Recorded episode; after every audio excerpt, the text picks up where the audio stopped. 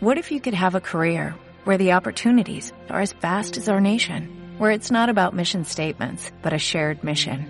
At U.S. Customs and Border Protection, we go beyond to protect more than borders, from ship to shore, air to ground, cities to local communities. CBP agents and officers are keeping people safe.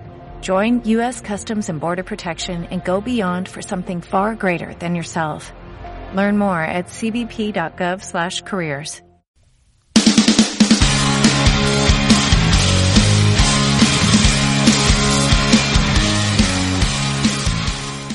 Muy buenos días y bienvenidos a Carpe Diem una semana más, como siempre todos los jueves a las 11. Hola chicos, hola Daniel, hola Raúl. Eh, hola María, ¿qué tal estás? Muy buenos días. Bu- pues buenos vamos a empezar, eh, como todas las semanas, con la primera sección, Besos en Polvo, que nos trae Daniel. Sí, y bueno, pues a, a ver chicos, hoy os voy a traer una, una sección que es, es un poquito más corta de lo normal. Y bueno, y hoy os voy a hablar un poco sobre, sobre Fray Luis de, de León. No sé, vamos, vamos a ver, y a, ver qué os parece. Bueno, este señor nació el 15 de agosto de 1527 en Belmonte, eh, Cuenca. Eh, fue monje y más tarde vicario general eh, de la orden de los, de los agustinos. Ejerció como profesor de, de teología y filosofía en la Universidad de Salamanca, que es una ciudad muy bonita y que os yo os recomiendo visitar. Eh, fue un, prestigioso hebraísta y, traductor. Eh, tradujo el Antiguo Testamento, así como textos clásicos griegos y también romanos y obras de, escritores con- contemporáneos. Encarcelado por la Inquisición durante cuatro años a causa de sus disputas teológicas con los líderes del orden de los dominicos, eh, tra- tras ser absuelto por el tribunal, regresa a Salamanca, donde seguirá enseñando en la universidad hasta 1591, el año en el que morirá. Tan solo se conservan 23 de sus, de sus poemas líricos. En unos años más tarde de que muriera, allá por 1631, se, se publicó su, su obra lírica y el encargado de hacerlo fue Francisco de Quevedo. De estas obras destacan Vida retirada, una imitación de, de Beatus Ile, un- eh, una frase muy conocida de Horacio, de la que, bueno, si os acordáis, hablé en anteriores programas. Y también Odas a Salinas y Noche Serena. De entre sus obras, en prosa, destacan de los nombres de Cristo y la Profeta Casada, ambas, ambas publicadas en 1583. Y bueno, ahora, si queréis, os voy a leer un fragmento de las odas a la vida retirada, si os apetece, claro. Nos apetece mucho. Sí, sí, por supuesto. Vale, pues allá vamos. Qué descansada vida, la, la del que huye del mundanal ruido y sigue la escondida senda, por donde han ido los pocos sabios que en el mundo han sido. Que no le enturria el pecho de los soberbios grandes el estado, ni del dorado techo se admira, fabricado del sabio moro, en jaspe sustentado. No cura si la fama canta con voz su nombre pregonera, ni cura si encarama la, la lengua lisonjera lo que condena la verdad sincera. ¿Qué presta mi contento si soy del vano dedo señalado? Si, en busca de este viento, ando desalentado con ansias vivas, con mortal cuidado. Oh monte, oh fuente, oh río, oh secreto seguro, deleitoso, roto casi el navío, a vuestro almo reposo, huyo de aqueste mar tempestuoso. Un no rompido sueño, un día puro, alegre, libre quiero. No quiero ver el ceño vanamente severo de quien la sangre ensalza o el dinero. Bueno, pues Sí. muchas gracias Daniel Y, por la sección. Sí, sí, bueno, yo, y, yo, yo espero que, que nadie se, se haya dormido como... No, por favor. Vamos a dormir. Menos mal, menos mal. ¿Cómo vamos a dormir? Vamos a ver. Es pronto, es No. pronto por la mañana, son las 11, pero estamos sí. algo despiertos. Sí, sí, Qué bueno, mejor que despertarse con poesía. Sí, lo que pasa, es. lo que pasa es que es que bueno, a veces, a veces mi voz puede tener efectos so- soporíferos y, vamos. Pero no ha sido el caso, Sí, así sí, que no sí, te menos preocupes. mal, menos no mal. te preocupes. Bueno, pues muchas gracias. Qué maja eres, María. muchas gracias. Bueno, pues muchas gracias por la sección de hoy y nada, vamos a dar paso al espacio musical.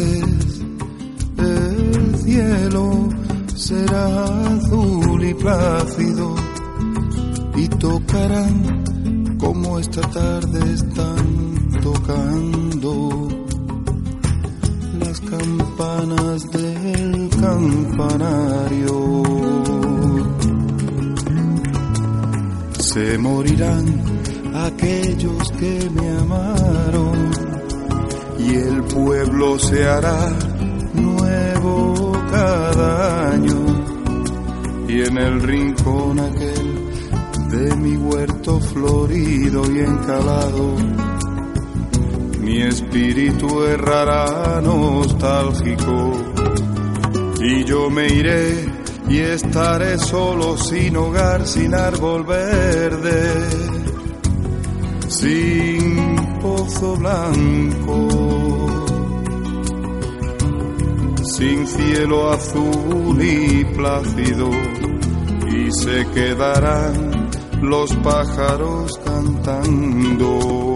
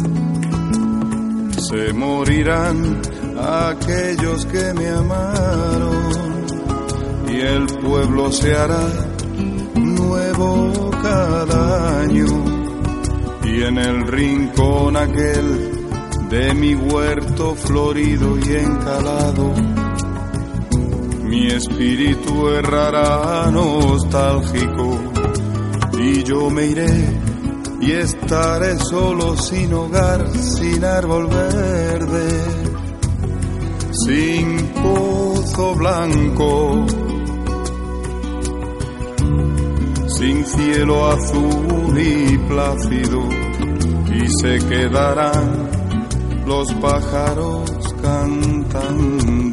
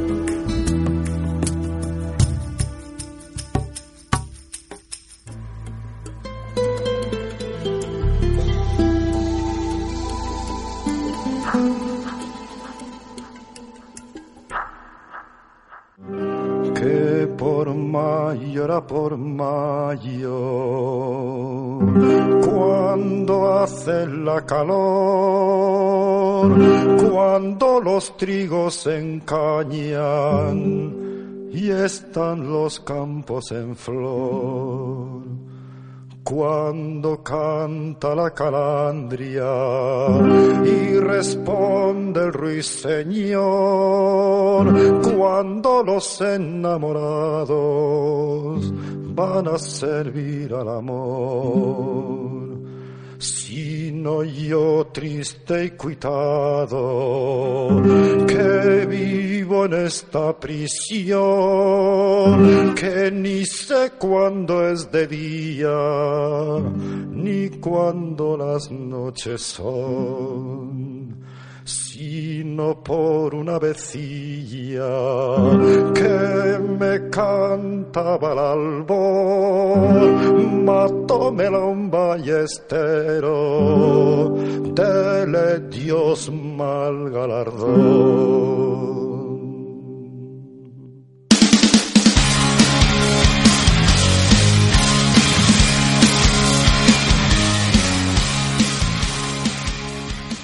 Bueno, estamos aquí de vuelta y hoy vengo a hablaros de, de Charles Baudelaire y es que eh, vamos a hacer una sección especial porque veíamos necesario hablar de poetas que no están tan bien vistos o que en su época no fueron aceptados y mm, así que hoy vamos a hablar de, este poeta.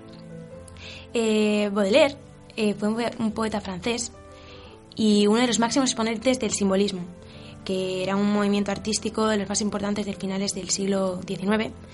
Y los precursores de esta corriente fueron el norteamericano Edgar Allan Poe, que tanto influyó en Baudelaire, y los franceses Arthur Rimbaud y Paul Val- Valnir, llamados también poetas malditos. Baudelaire fue considerado a menudo el iniciador de la poesía moderna.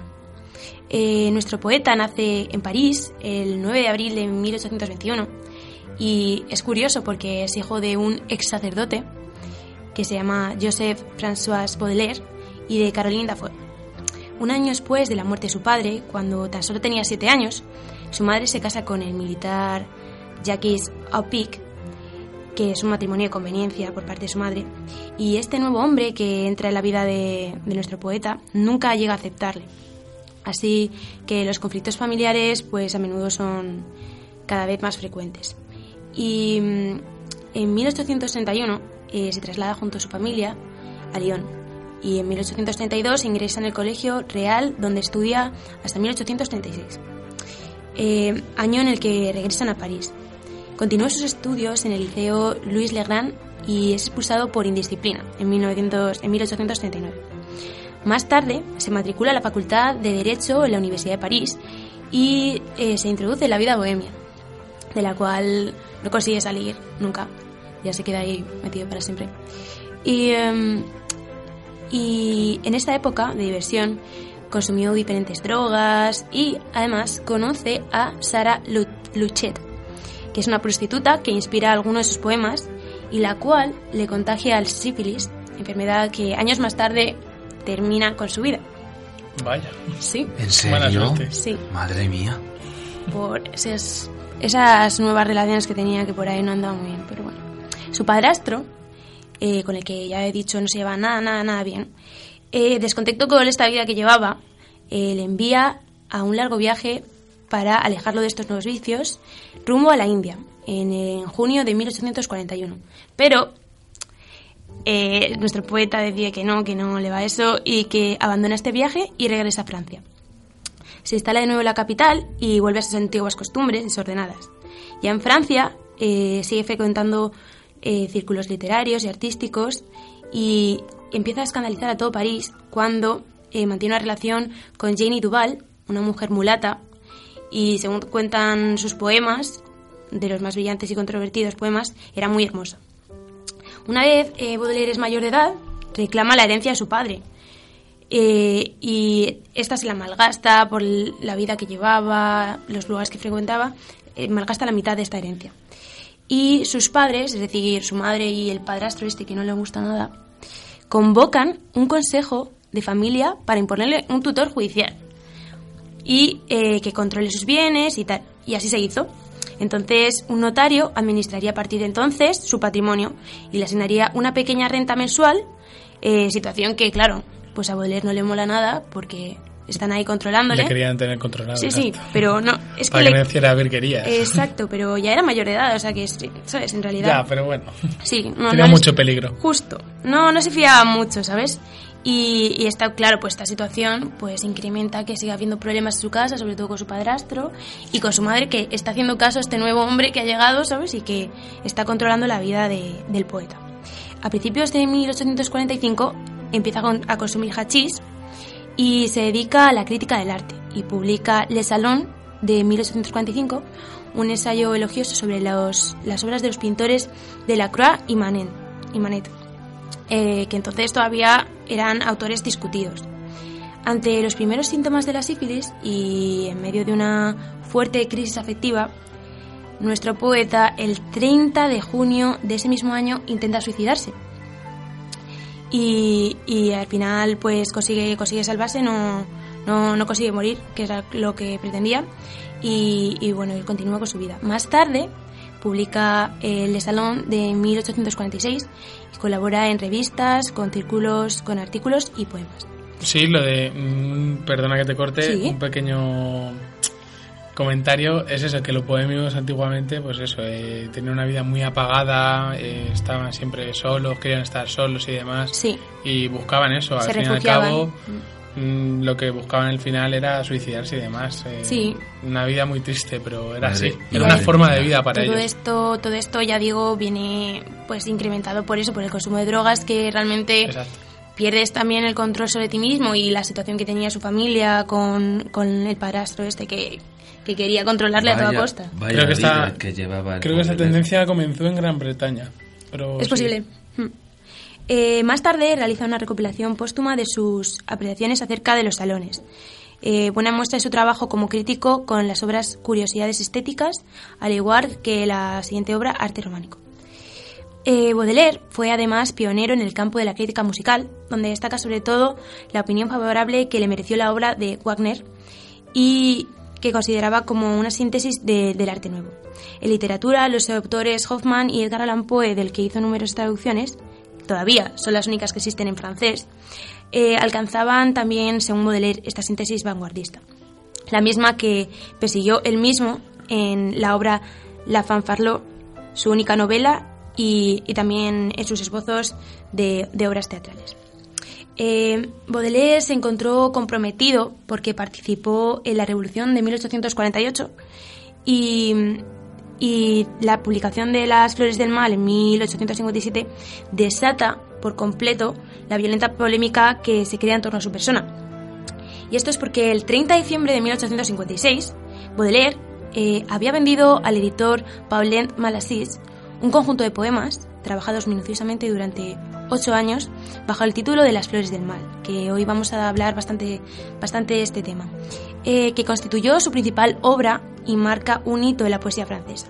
Este poemario, que presenta el 25 de junio de 1857, provoca alboroto en algunos, eh, en algunos críticos.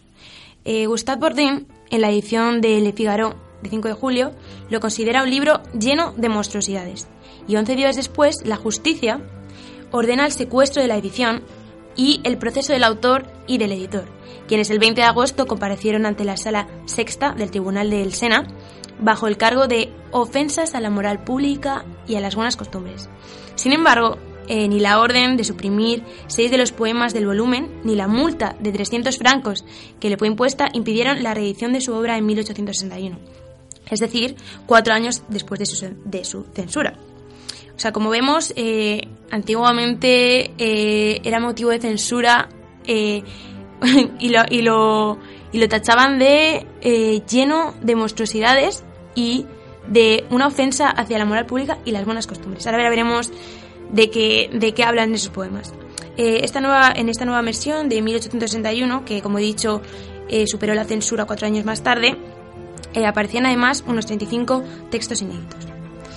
Eh, eh, precedido de, una dedicatoria en verso en, en, estos poemas, o lector, para lector, eh, fue un prólogo desconcertante y penetrante. Las obras de, la obra de Las Flores del Mal fue un volumen que reunía eh, muchos años de, trabajo poético y que está dividido en seis secciones. Spleen, el ideal, cuadros. Eh, spleen, por cierto, para el que no lo sepa, en sí. francés, representa eh, el estado de melancolía sin causa definida o angustia vital de una persona. Este término eh, fue utilizado particularmente durante la literatura del romanticismo. Ah, eh, María, perdona que sí. te interrumpa, pero, sí. pero más que melancolía, ¿no sería algo así como una, una depresión? Sí, porque es melancolía y es depresión, son, son emociones que van de la mano y es porque venían venían a acusar una angustia vital. O sea que en realidad sí, es depresión también. Sí, es decir, que, que, que estaba deprimido porque quería.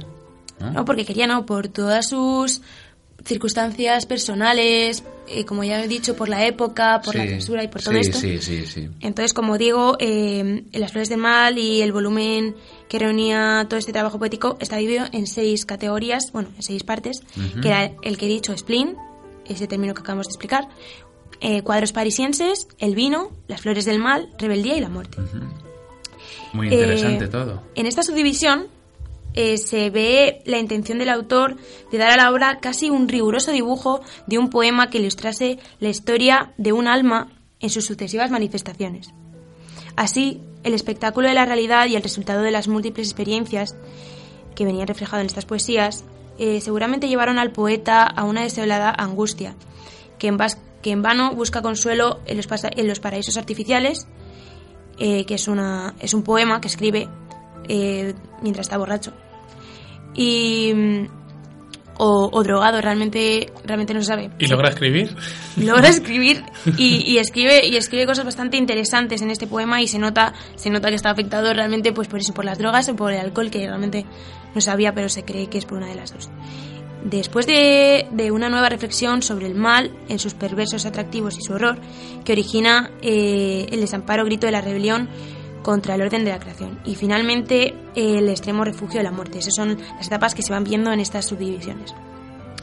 Sin embargo, aunque puedan conocerse las etapas de su drama personal e incluso las anécdotas de sus biografías con todas sus amantes, como son Jane Duval, Madame Saviet y Marie Dabrut, este diseño eh, debe entenderse solamente en un valor simbólico, no como una asociación propiamente histórica de las fases sucesivas, aunque realmente sí que se ve reflejado el pensamiento de este, de este poeta y su vida. El mismo año de la publicación de Las Flores del Mal, insistiendo en la misma materia, Baudelaire emprenda- emprende la creación de los pequeños poemas en prosa. Y, mm, y en esta época también vieron la luz eh, los paraísos artificiales, en los cuales se percibe una notable influencia de Kinsey. Eh, además, eh, Baudelaire pronunció una serie de conferencias en Bélgica, donde acude con la intención de publicar sus obras completas, que queda solo en eso, en una intención, ya que le falta un editor, y lo cual le desanima y en los meses siguientes pues está bastante afectado emocionalmente. La sífilis, que padecía, como ya hemos dicho, contagiada por la relación con la prostituta Sarah Luchet, eh, eh, causó su primer indicio de parálisis en 1865. Y en marzo del año siguiente, los síntomas de afasia y hemiplegia aparecieron con violencia y, bueno, fue entonces cuando sufrió un ataque en la iglesia de Saint-Luc de, Napu- de Namur y es trasladado urgentemente por su madre a la clínica de París, bueno, donde permanecería sin habla, eh, pero lúcido, hasta su fallecimiento, en agosto del año siguiente, a sus 46 años, es decir, en 1967. Y tras su muerte, después de su muerte, ya en 1909, se publican los Jagnus Intims, que incluyen eh, las obras Cohetes y Mi corazón al desnudo. Y 30 años más tarde eh, se publica la primera edición de sus obras completa- completas, ya en 1939. Así, con tal conjunto de obras escritas y publicadas y el carácter de todas ellas, se dice que eh, Charles Baudelaire es considerado el padre o el gran profeta de la poesía moderna. Y bueno, eh, este quería leeros esta, esta biografía porque entiendo que no todos los poetas han sido bien vistos desde sus inicios y, es importante es importante recalcarlo porque ahora mismo en la actualidad no hay tanta censura, depende del país en el que estemos, claro está Claro, claro. pero no se encuentran tanta censura. Y es curioso porque otro, otro artista literario como fue Flaubert eh, publica igual, igual que este poeta Baudelaire una obra que también es censurada por el mismo juez que son y el mismo fiscal que era eh, Pinard y en la sala del Palacio de Justicia de París que estaba llena la mañana del 29 de enero de 1857 el, el abogado imperial Ernest Pinard, de quien más tarde se dijo que era autor de una colección de poemas eróticos y aficionado a la pornografía, acusa duramente eh, durante una hora y media a la novela Madame Bovary de Flaubert eh, por obscenidad. Y, es- ¿sabes? No se entiende eso porque luego más tarde es cuando se descubre que era aficionada a la pornografía y todas esas cosas. Sí, el juez de turno es un literato aburrido de todos estos casos comunes y en varios momentos, según cuenta George Félix Wall, el biógrafo de Gustave Flaubert, no pueden contener la risa frente a la solemnidad del, fiscal que le está acusando de estas cosas, ¿sabes? Siete meses más tarde, Pinar volverá al ataque contra otro de los libros que, que abren el camino a la modernidad, que es esto que acabamos de leer de Las Flores del Mar, de, de Baudelaire. Y en 1857 eh, ambos escritores debieron comparecer eh, contra este fiscal por acusaciones, como ya hemos dicho, contra la moral y las buenas costumbres. A Madame Bovary, que era la obra de Flaubert, se la condena por contener en sus páginas escenas en que el ojo del narrador es demasiado elastivo o mezcla peligrosamente lo sagrado con lo profano, como se le otorga la, cuando se le otorga a Emma eh, la extrema unción y se le enumeran sus pecados y sus bellezas corporales. Y a los seis poemas de las flores del mal se les acusa también de cantar la carne sin amarla, de destilar el veneno embriagante y abierto en, el poema Lesbos, por ejemplo, donde el poeta eh, es iniciado en los misterios del amor entre las mujeres. Lesbos, eh, donde los besos son como las cascadas que sin el miedo se arrojan en el abismo gigantes y corren con sollozos y quejas sofocadas, tormentosos, secretos, profundos y hormigueantes, eh, es lo que, lo que eh, encontramos en el poema. Se le, se le acusa de eso, de, de cantar la carne sin amarla. Bueno, la obscenidad no, no tiene una vara de medir exacta, entonces eh, no está clara ni siquiera para los propios acusadores que sean obscenos o no, porque es algo bastante subjetivo. La importancia de estos juicios radica en la posibilidad de pensar, eh, ya que la literatura, como una esfera, una esfera independiente que ya no debe justificar sus temas, formas y procedimientos ante nadie que no sea el público, el lector, es algo que encontramos hoy en día, pero que antes no estaba. Y, y ambos, eh, y ambos juicios pues acaban de la misma manera, con, con la censura de, de estos poemas, de estas obras, y, y nada, y y es eso que me creía importante hablar de estas cosas porque hoy en día ya no encontramos tantas injusticias y hay más libertad de opinión y de pensamiento y de imprenta también para, para imprimir y para publicar todo lo que veamos necesario. Si queréis, eh, os voy a leer eh, alguna de las poesías que salían en Las Flores del Mal y así veis por qué les censuraban, cuál era el objetivo de la censura que ya veréis no es para tanto, o por lo menos actualmente. Sí, sí, sí. María, cuéntanos, cuéntanos sobre la obra de este señor. Vale, pues por ejemplo, eh, también eh, hay una poesía que está de eso en Las Flores del Mal, que realmente he encontrado dos títulos para esto, pero también supone, porque como es una traducción del francés, realmente nunca vas a encontrar la misma poesía, porque según quien lo traduzca, porque dependiendo de otro idioma hay sinónimos y tal, entonces los poemas que vienen de otros idiomas ya encontramos diferentes traducciones. Bueno, el título, al igual, he encontrado dos títulos diferentes, uno es em, El Cupido y el cráneo y otra cosa es El amor y el cráneo. Así que bueno, pero hablan de lo mismo. Es lo mismo, sí. Sí, y dice así. Cupido está sentado sobre el cráneo de la humanidad, y sobre este trono el profano, con risa desvergonzada, sopla alegremente burbujas redondas, que suben en el aire, como para alcanzar los mundos en el fondo del éter. El globo luminoso y frágil toma gran impulso, estalla y escupe su alma sutil como un sueño dorado. Escucho el cráneo, en cada burbuja rogar y gemir. Este fuego feroz y ridículo, ¿cuándo debe concluir? Porque lo que tu boca cruel derrama en el aire, monstruo asesino, es mi cerebro, mi sangre y mi carne. Esto es un poema de eso, como he dicho, de las flores del mal. Por esto les censuraban, por esto le censuraban. Sí. Ya ves, tío.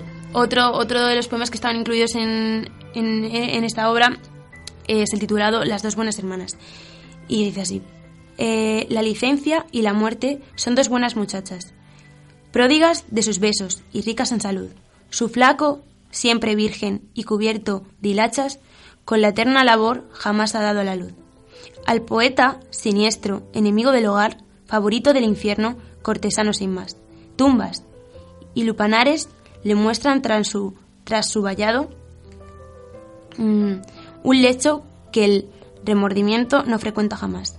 Y el ataúd y la alcoba, con grandes blasfemias, nos ofrecen alternando con buenas hermanas, terribles placeres y horribles deleites. ¿Cuándo quieres enterrarme, vicio de brazos inmundos? Muerte, su rival en atractivos. ¿Cuándo vendrás a plantar tus negros cifreses sobre sus mirtos fétidos? Otra de las, de las poesías o poemas que fueron censurados en Francia, en París, al pobre poeta Baudelaire. ¿Qué os parece, qué os parece que censuren este tipo de poemas que yo no sé, hoy en día lo vemos algo... Eh, bueno, mí- yo personalmente no lo veo tan, ofen- tan ofensivo como, como ellos. Es que yo no entiendo cómo se puede atacar a la moral con este tipo de poemas. Menos mal que Bueno. hemos avanzado en ese aspecto de la sociedad, porque bueno, si no, piensa, piensa que en el siglo XIX ya, ya habría otra mentalidad. claro. Efectivamente.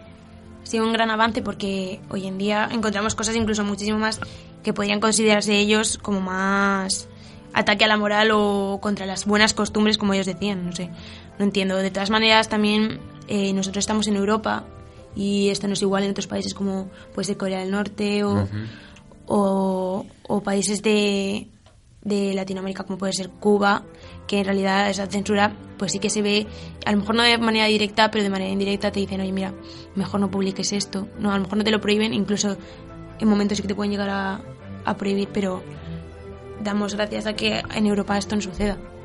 ¿Algo que queréis aportar?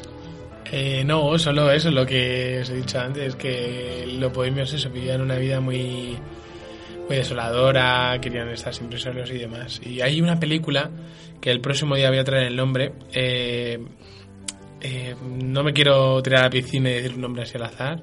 Pero bueno, eh, el próximo día traigo el nombre y va sobre esto, sobre los bohemios y tal. Es de un, un poeta muy conocido. En Gran Bretaña, además, sí.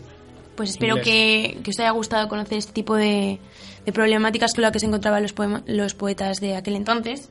Y nada, y ahora damos paso al espacio musical.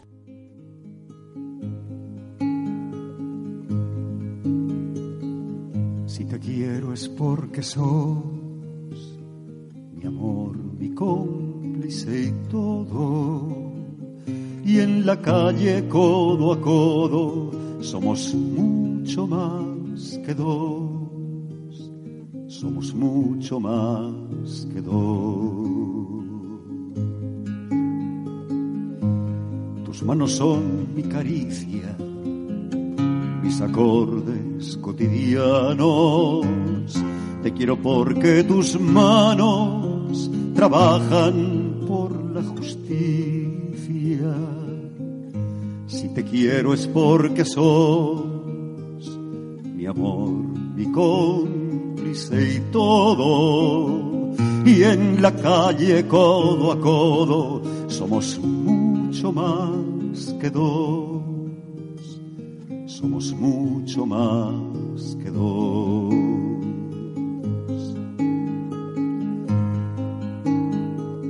Tus ojos son mi conjuro contra la mala jornada.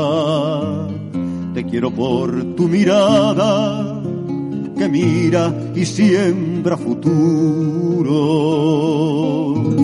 Tu boca que es tuya y mía. Tu boca no se equivoca. Te quiero porque tu boca sabe gritar rebeldía. Porque sos mi amor, mi cómplice y todo. Y en la calle codo a codo somos mucho más que dos. Somos mucho más que dos. Y por tu rostro sincero y tu paso tu llanto por el mundo, porque eres pueblo, te quiero. Y porque amor no es aureola, ni cándida moraleja, y porque somos pareja que sabe que no estás sola. Te quiero en mi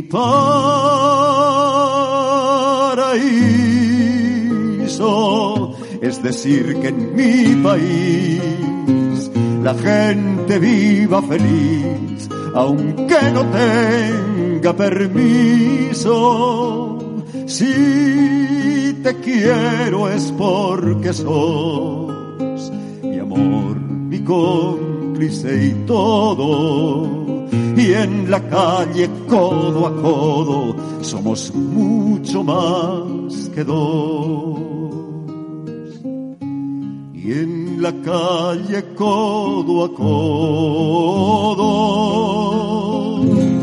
somos mucho más que dos.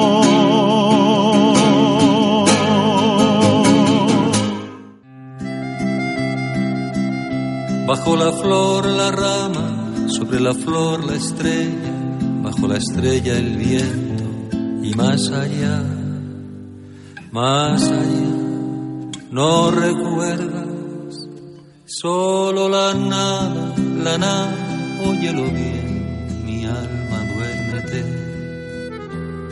aduérmete en la nada, si pudiera, pero un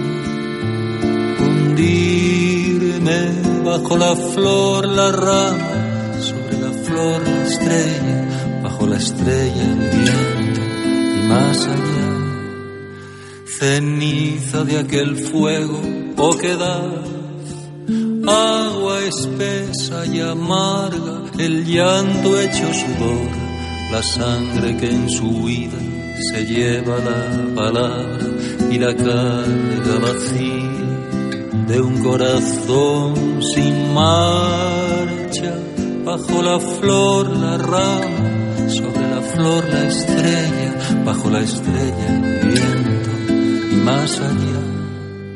De verdad es que no hay nada, hay la nada, la nada, óyelo bien, mi alma, duérmete, aduérmete en la nada que no, no lo recuerdes, era tu gloria bajo la flor, la rama, sobre la flor la estrella, bajo la estrella el viento, más allá, más allá del recuerdo en el olvido. Escucha, escucha en el soplo de tu aliento, mira en tu pupila misma dentro, en ese fuego que te abraza, luz y agua, bajo la flor la rama, sobre la flor la estrella, bajo la estrella el viento y más allá mas no puedo, no puedo. Ojos y oídos son ventanas perdido entre mí mismo. No puedo buscar nada, no llego hasta la nada. Perdido bajo la flor, la rama, sobre la flor la estrella, bajo la estrella el viento y más allá más allá, no recuerdas solo la nada.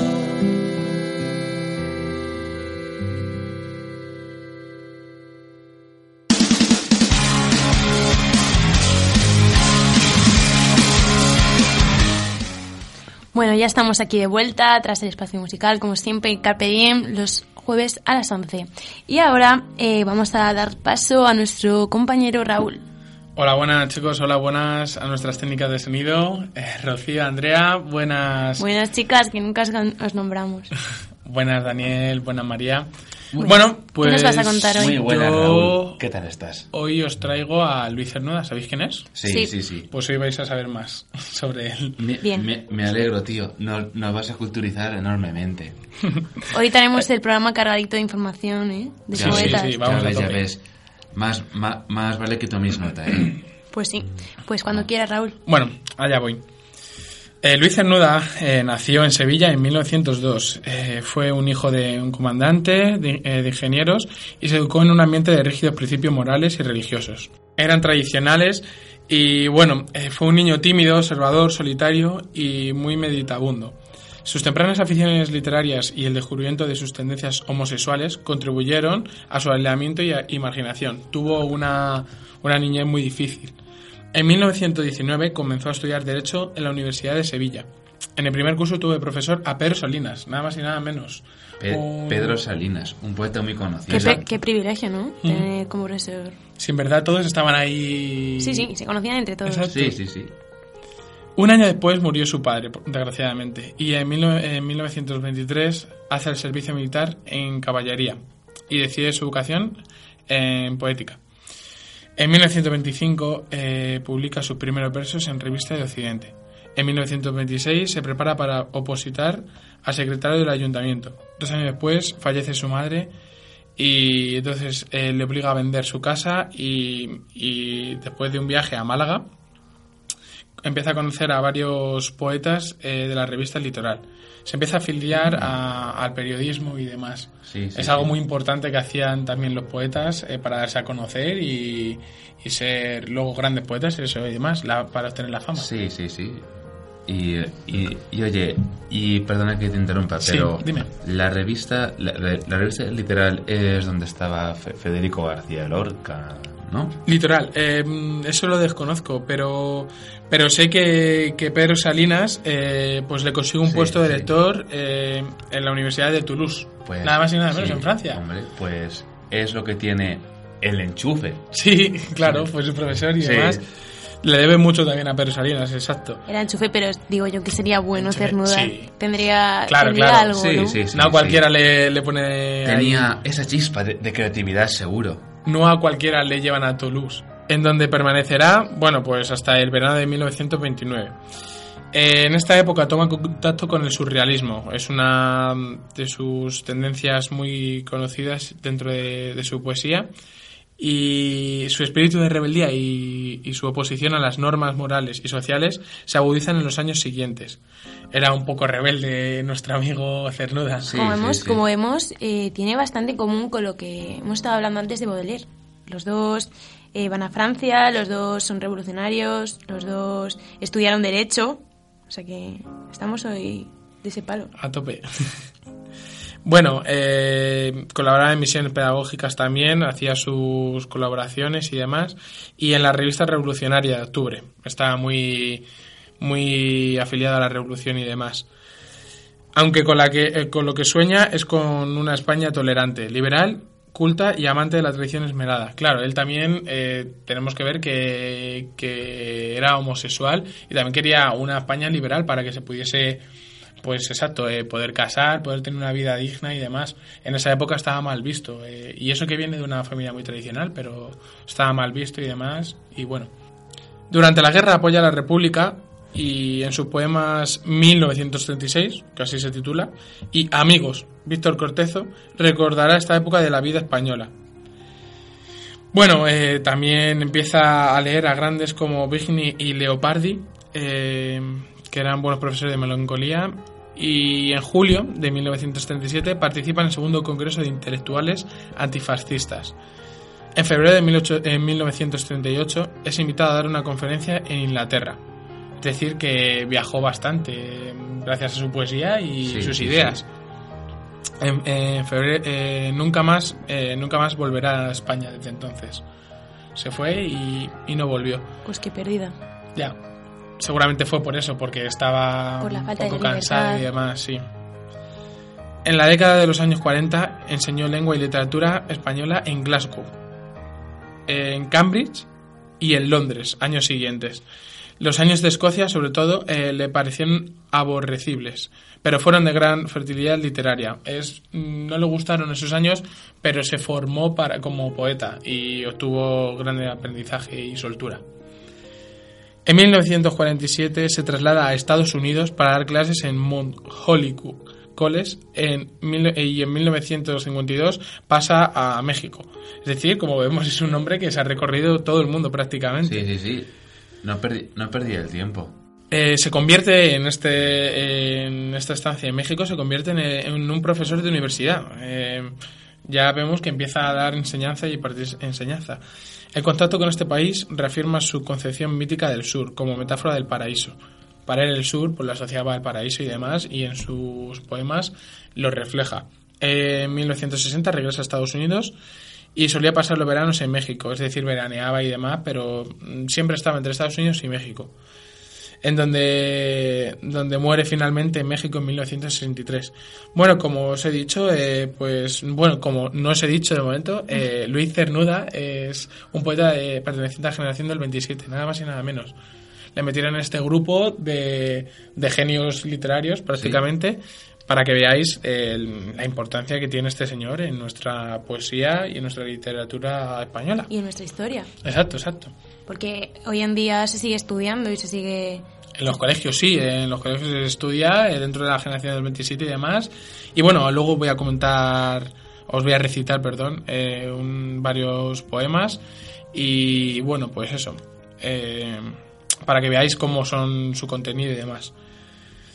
Eh, lamentablemente el descubrimiento de Cernuda eh, fue tardío y sin embargo a partir del final de la década de los, de los 60 ejercerá una gran influencia en los poetas españoles más jóvenes. Empezó ahí, pues eso, los poetas jóvenes de los 60 eh, empezaron a fijarse en él y demás, y fue cuando se comenzó a, a hacer famoso eh, tras su muerte. Es muy...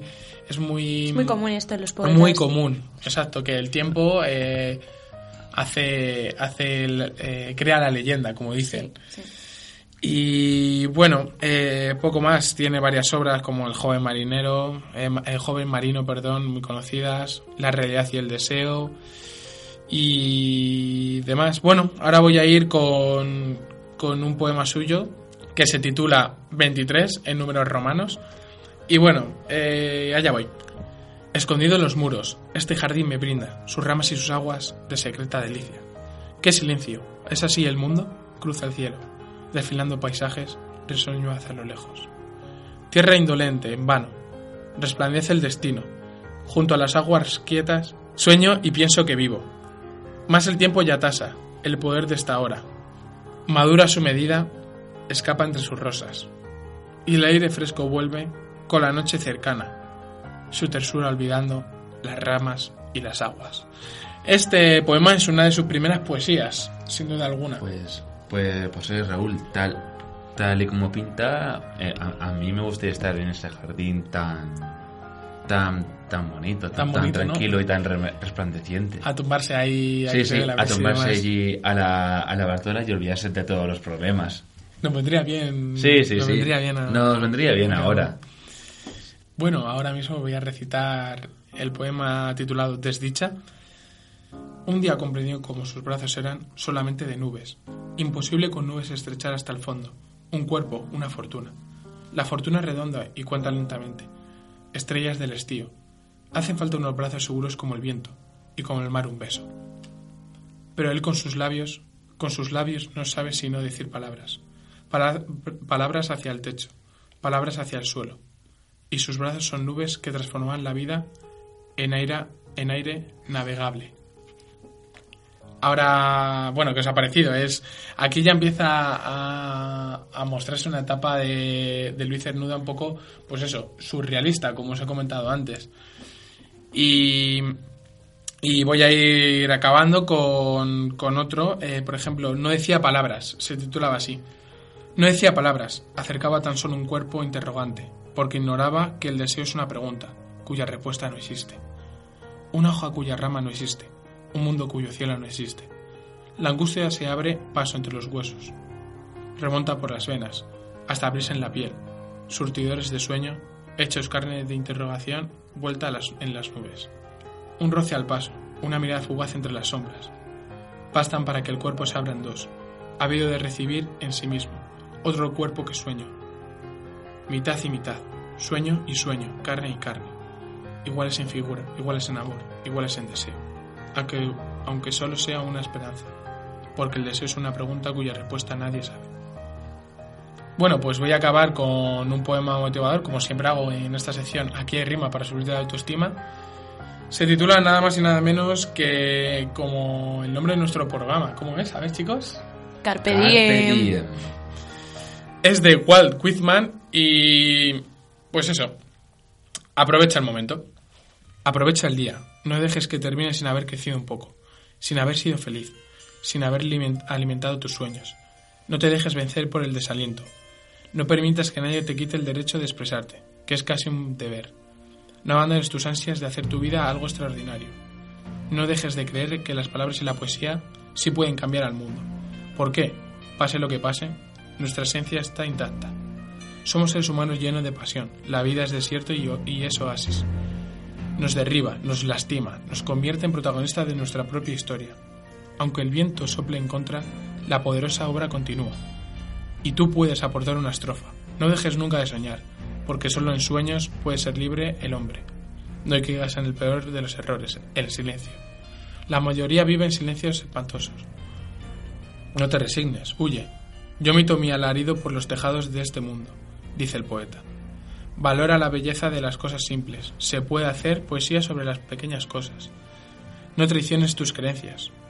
Todos merecemos ser aceptados. No podemos remar en contra de nosotros mismos. Eso transforma la vida en un infierno. Disfruta del pánico que provoca tener la vida por delante. Vívela intensamente sin mediocridades. Piensa en ti está el futuro. Y asume la tarea con orgullo y sin miedo. Aprende de quienes pueden enseñarte. Las experiencias de quienes se alimentaron de, nuestro, de nuestros poetas muertos te ayudarán a caminar por la vida. La sociedad de hoy somos nosotros, los poetas vivos. No permitas que la vida te pase a ti sin que tú la vivas. Gran frase la del Me final. Sí, sí, me sí. No permitas que la vida te pase a ti sin que tú la vivas. Oye, ¿De quién es este poema? Walt Whitman. eh, eh, tengo un par de cosas que decir. Sí, dime. Sí, la, la primera es que la última frase quedaría perfecta como estado de WhatsApp. y la, y la Ahora mismo voy a cambiármelo. Sí, y la- O un tuit ahí. Sí, sí, sí, sí. Tú, tú, tú pones, tú pones Un ahí montón de, de, un de me gusta, porque ya no son Sí, sí, favoritos. un, un tuit muy filosófico. Y también es lo de Walt Whitman escribió lo de Oh capitán, mi capitán. Puede ser, eh, puede ser el, el club de los poetas muertos, Sí, por sí, eso sí, lo sí, nombra. sí. eh, pero lo desconozco mucho. Sí, sí, es, es que me, es que me suena mucho ese nombre. Con lo de Oh capitán, mi capitán. Sí, yo sé, yo he visto la Sí, película sí, y sí. demás. Y Yo también. del Club de los Poetas Sí, Muertos, yo- exacto. yo muy te- gran película. yo también la he Aconsejable, visto. por cierto. Es una gran película en la que sale Robin Williams. Sí, exacto. Bueno, Raúl, pues muchísimas gracias por la sección de hoy y por esa rima para subir la autoestima que vamos a estar dándole vueltas en nuestra cabeza todo el día. Muchísimas gracias a vosotros, chicos, y a la gente que nos escucha. Y hasta aquí el programa de hoy, Carpe Diem, todos los jueves a las 11. Y la próxima semana eh, será nuestro último programa, así que os esperamos con muchísimas ganas. Hasta la semana que viene. Carpe diem. Carpe Diem.